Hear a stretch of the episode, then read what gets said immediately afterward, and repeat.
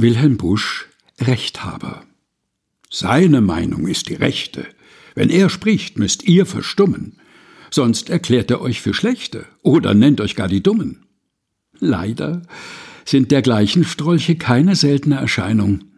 Wer nicht taub, der meidet solche Ritter von der eigenen Meinung. Wilhelm Busch, Rechthaber.